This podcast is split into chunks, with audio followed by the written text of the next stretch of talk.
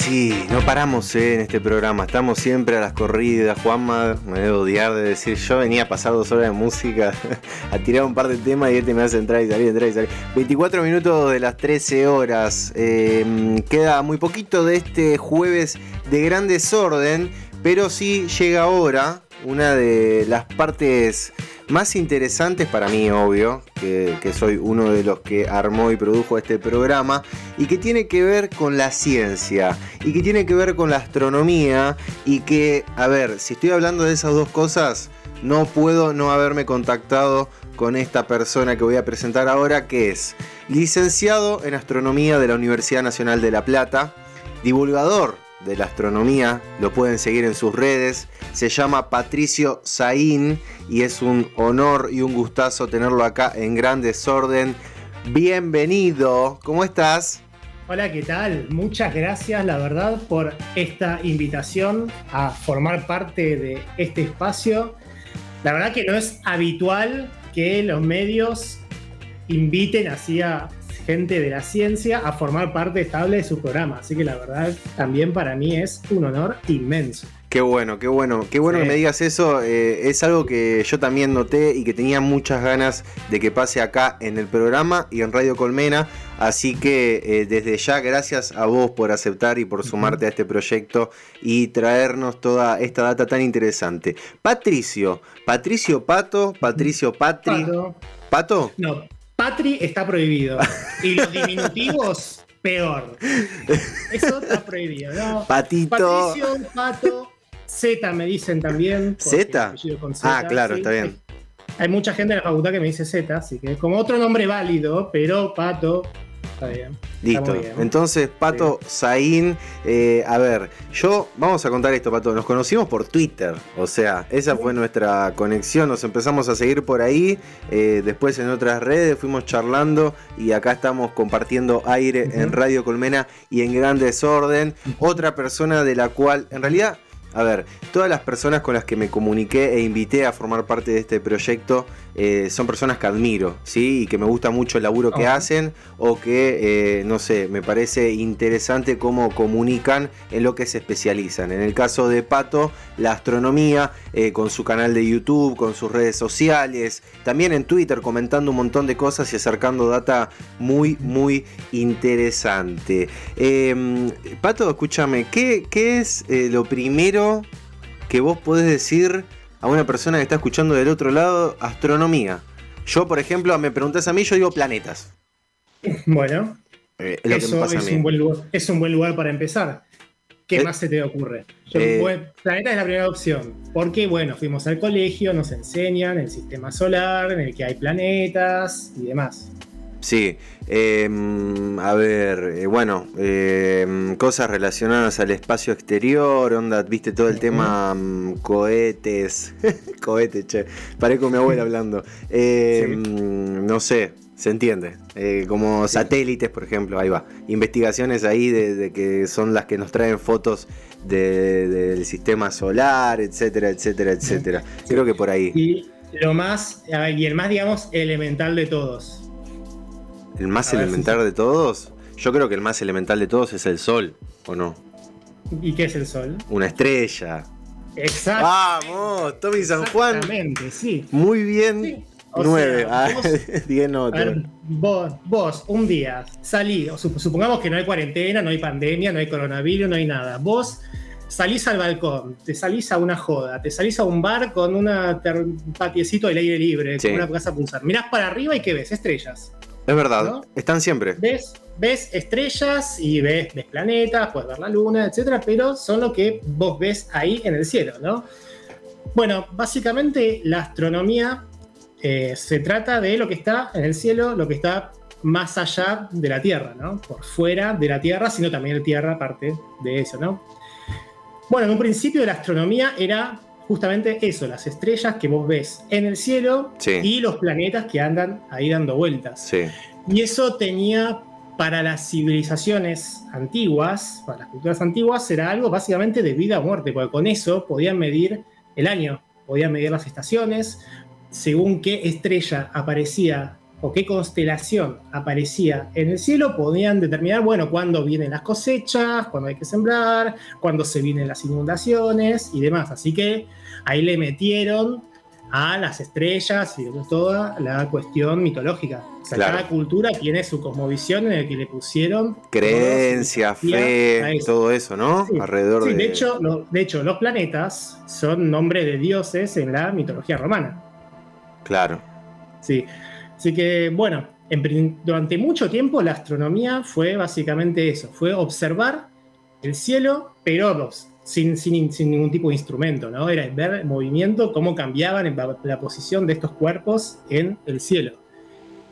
Obviamente todo esto cambió, todo esto cambió cuando a Galileo se le ocurrió agarrar un telescopio y mirar bueno, a ver qué onda esto, pero pero ahí, y bueno, y eso junto con la hipótesis de Copérnico, ahí llegaron a la conclusión de que, bueno, en realidad el centro del universo no es la Tierra, porque la Tierra está orbitando alrededor del Sol. ¿Por qué? Porque apuntaron el telescopio, por ejemplo, a Venus y vieron fases como en la Luna.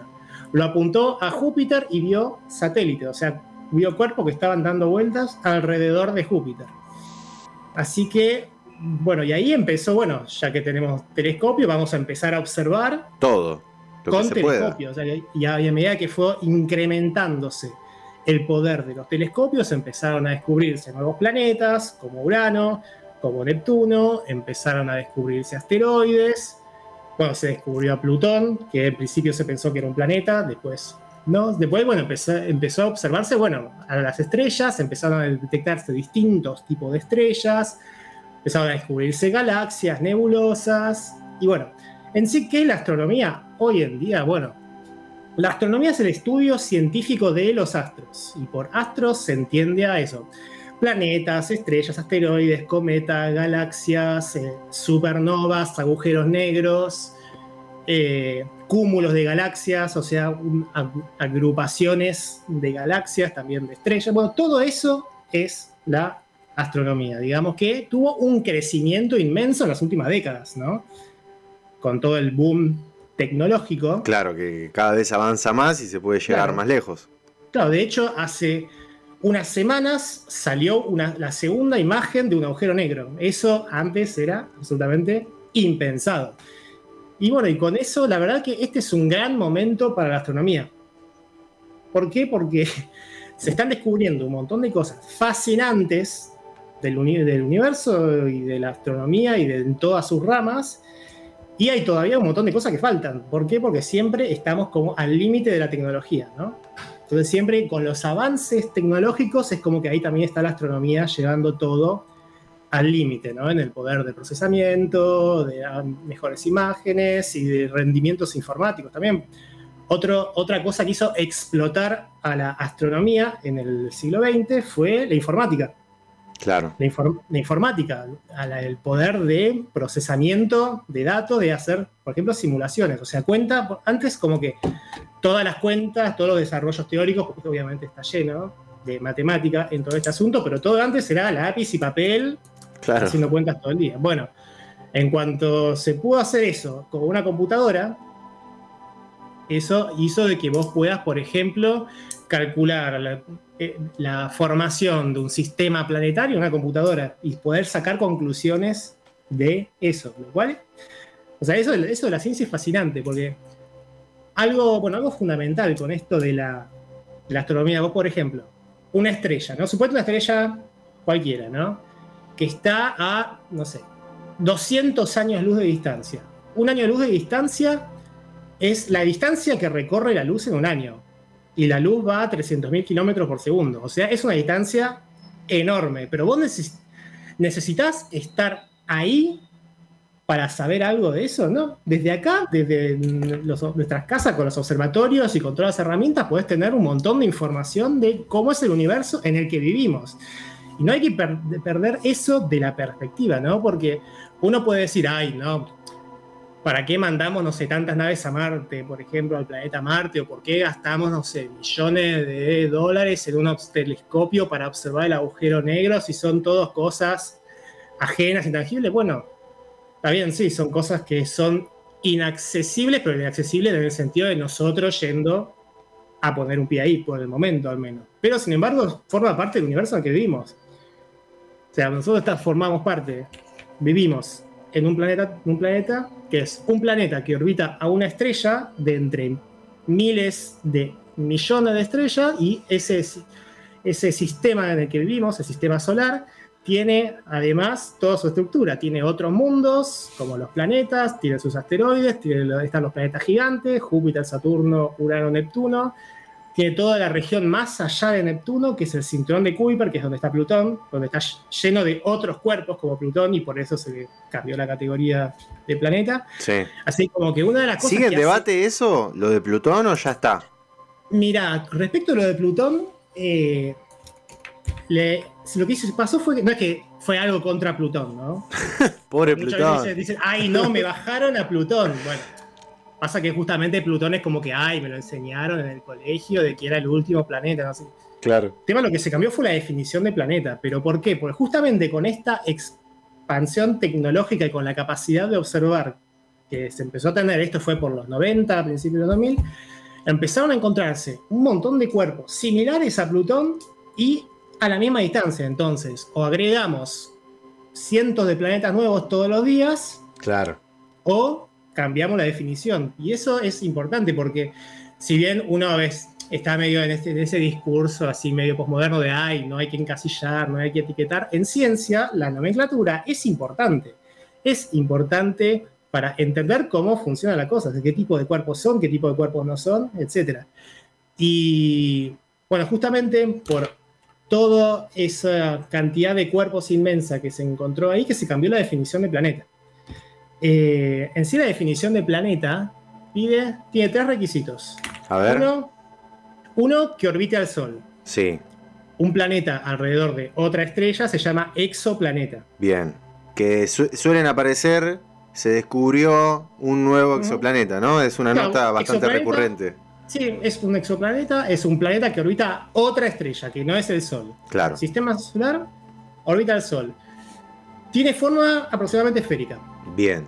Eso porque adquirió una masa tal que colapsó a una forma aproximadamente esférica. En realidad la Tierra no es una esfera, sino que es lo que se llama un geoide, que vos ves la imagen, un geoide en Google y es una cosa toda medio deformada, con abultamientos en una parte y otra, pero aproximadamente esférica, ¿no? Sí. Y la tercera es, es lo que se llama haber barrido la órbita de cuerpos similares. Vos, por ejemplo, en la Tierra, la Tierra, donde está ahora, está la Tierra, la órbita de la Luna, y después no hay otra Tierra ahí en las inmediaciones de la Tierra, ¿no? Bien. Obviamente hay, está la población, una población de cuerpos menores, que son los asteroides, los asteroides cercanos a la Tierra, pero esos son, están estando de, transitoriamente, digamos, al poco tiempo se van. Lo mismo Júpiter, donde está Júpiter, o sea, está Júpiter, los cuerpos que lo orbitan, y después no hay otro cuerpo similar a Júpiter ahí en las inmediaciones. Lo mismo con el resto de los planetas. Lo que pasó con Plutón fue que orbita el Sol, tiene forma esférica, pero se empezaron a descubrir un montón de planetas similares a Plutón a la misma distancia, ¿no? Por eso, eso se entendió que en realidad forma parte de otra estructura que se llama cinturón de Kuiper, que está formada por cuerpos como, como Plutón y demás. Ahora o sea, se dejó de considerar planeta. Listo. En realidad se, cambió la definición, pero así como, por ejemplo, algún Plutón bajó de categoría, hay otros cuerpos del sistema solar que subieron de categoría. Por ejemplo, Ceres, que es un integrante de lo que es el cinturón de asteroides. El cinturón de asteroides es una región del sistema solar entre las órbitas de Marte y Júpiter Está formada de, bueno, justamente, asteroides que son cuerpos pequeños, rocosos, todos así deformes. Y Ceres es el más grande, que es el primero que se descubrió.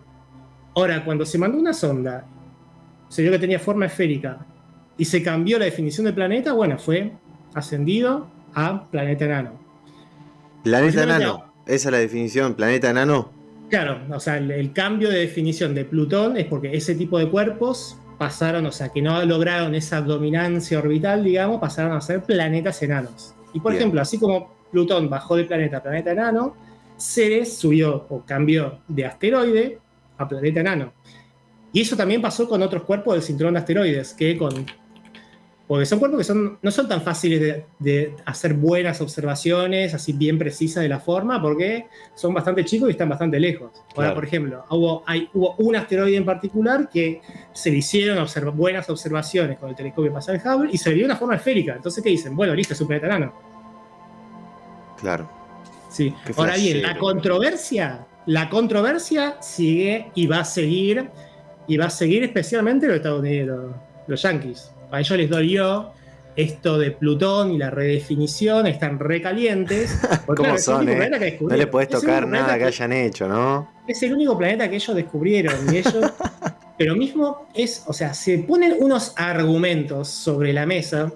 Por ejemplo, una misión a, hubo una misión a Plutón, ¿no? Sí. Fue la misión New Horizons de la NASA que, eh, o sea, eh, era como que la región transneptuniana era la región del sistema solar que faltaba explorar, ¿no? Bien. Donde está Plutón y demás.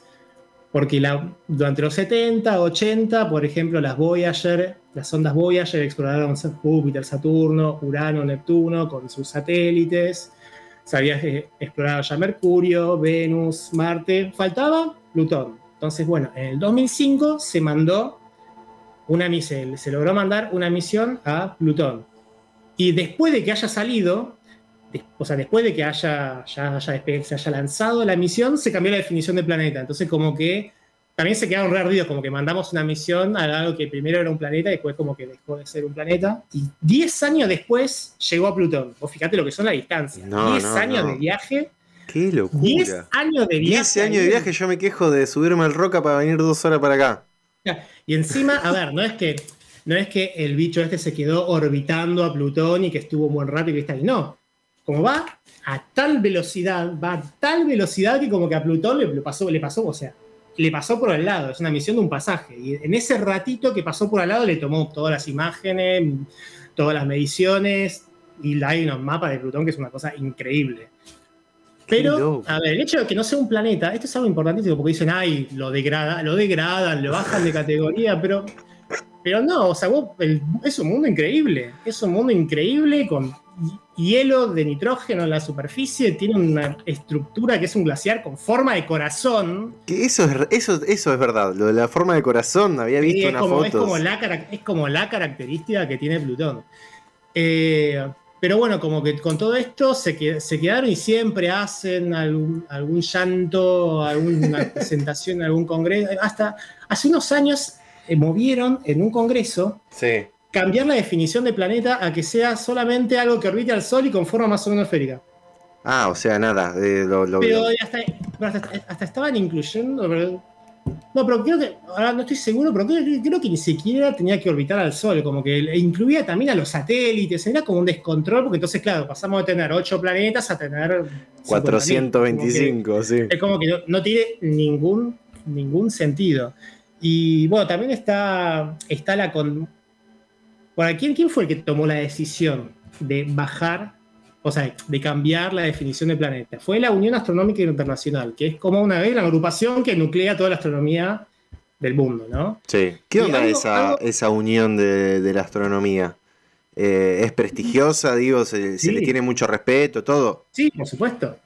Por supuesto. Ahí veo que estás poniendo. Ahí está, ahí, lo está poniendo eh, Juanma para que lo veamos, lo pueda ver yo también. Obviamente la gente esto no lo puede ver, pero. Bueno, ponen, Plutón en Google y les aparecen unas imágenes de lo que es ese mundo, que es una cosa de locos.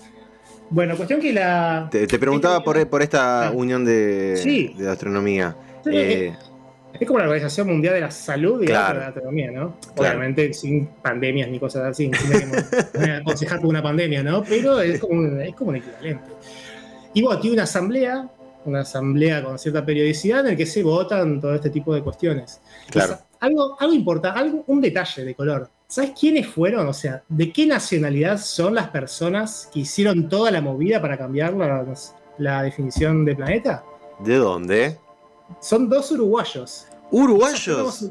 sí, dos astrónomos uruguayos hicieron toda la rosca para cambiar la definición del planeta. Para, para, para. ¿Hace cuánto fue esto? Eh, habrá sido. un aproximado.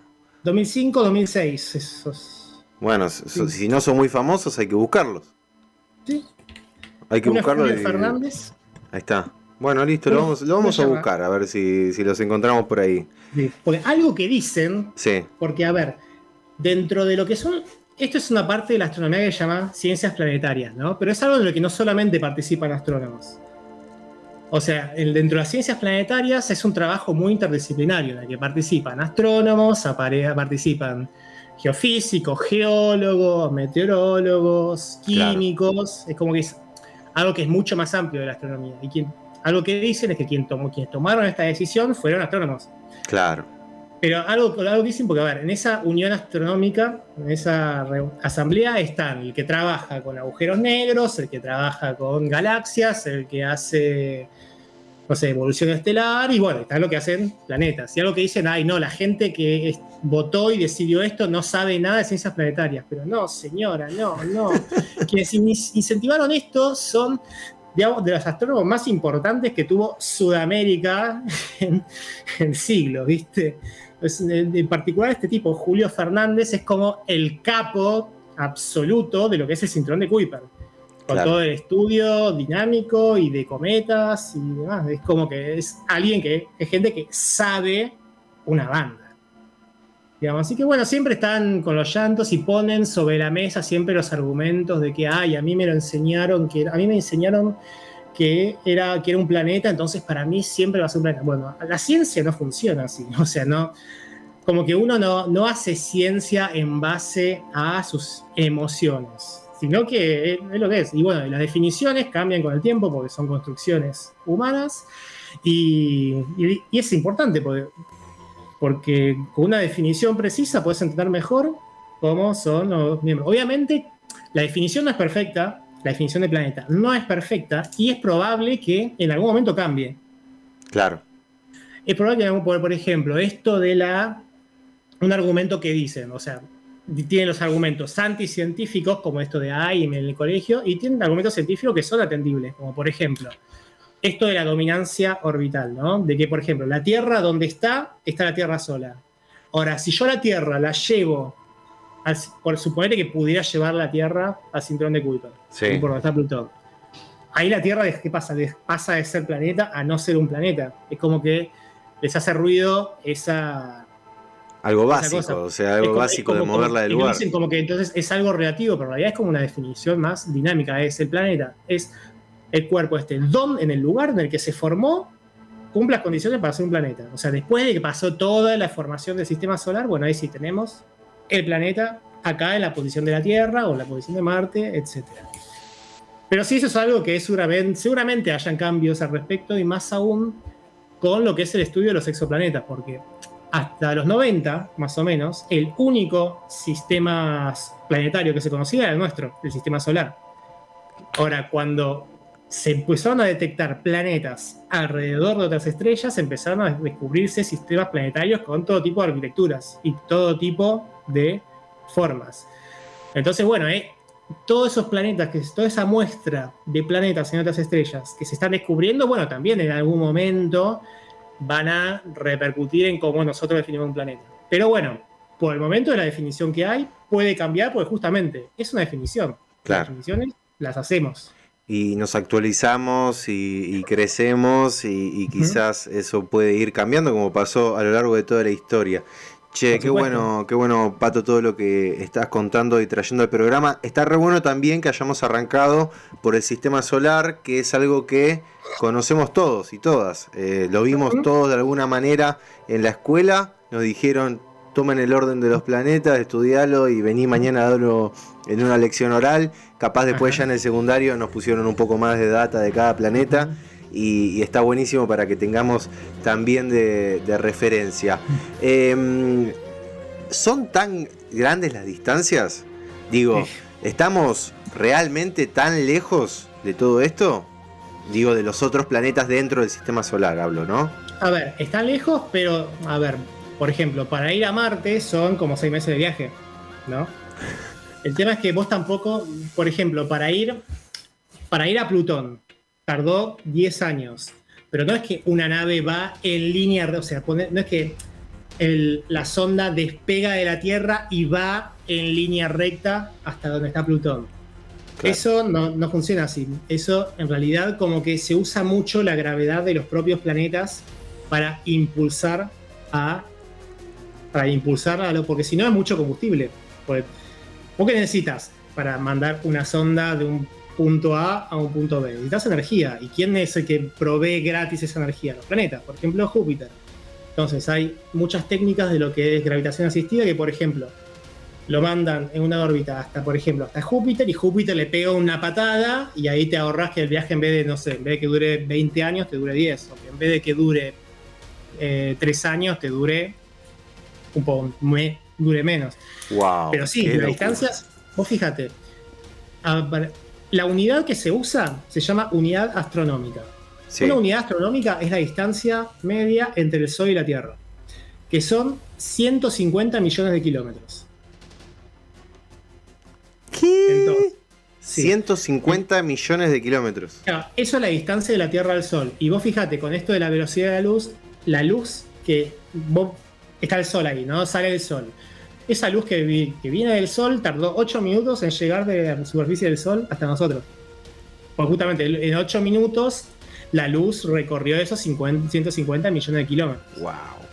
Entonces, por ejemplo, tenemos la, Marte está aproximadamente 1,5 unidades astronómicas. El cinturón de asteroides está entre 2 y 3 unidades astronómicas. Júpiter en 5. Y Plutón está en 30 unidades astronómicas aproximadamente. ¡Wow! Locura. Entre 30 y 40 por ahí. O sea, 40, o sea, 40 veces la distancia media entre el Sol y la Tierra. no, no, no, es verdad. Eh, bueno, fue una pregunta medio ignorante, capaz la mía, pero es la idea un poco de esta columna, de esta sección con Pato, con Patricio Saín, que es licenciado en astronomía y que nos va a estar acercando toda esta data y que también seguro en el medio eh, hablemos de esa famosa nota que sale y nos dice que nos va a caer un asteroide en la cabeza y nos vamos a morir. Eh, y bueno, vamos y a... son cosas de todos los días. Y son cosas de todos los días, sabemos que lo levantan. De hecho, ayer, ayer me pidieron una entrevista porque siempre, siempre hay un asteroide. Yo siempre me entero porque siempre me escribe algún periodista preguntándome. y yo, bueno, déjame que me fijo. Tipo, siempre está la base de datos de la NASA. Toda, esta información de los asteroides es pública. Después en otro programa les cuento bien. De una, de una, sí. Todo público. De una, listo. Vamos a, ir por ahí y, vamos a ir informándonos y tenemos otra vez el lujazo de, tener un científico acá en el programa. Pato, gracias por eh, sumarte a esta primera semana y al programa a gran desorden. Eh, es un honor para nosotros contar con vos acá al aire. Así que nos estamos charlando en las próximas semanas, trayendo más data. Nos veremos en dos semanas, ¿no? Dos semanas, sí. Cada 15 días. Eh, Pato Saín va a estar acá en gran desorden con toda la data de astronomía. Abrazote grande, Pato.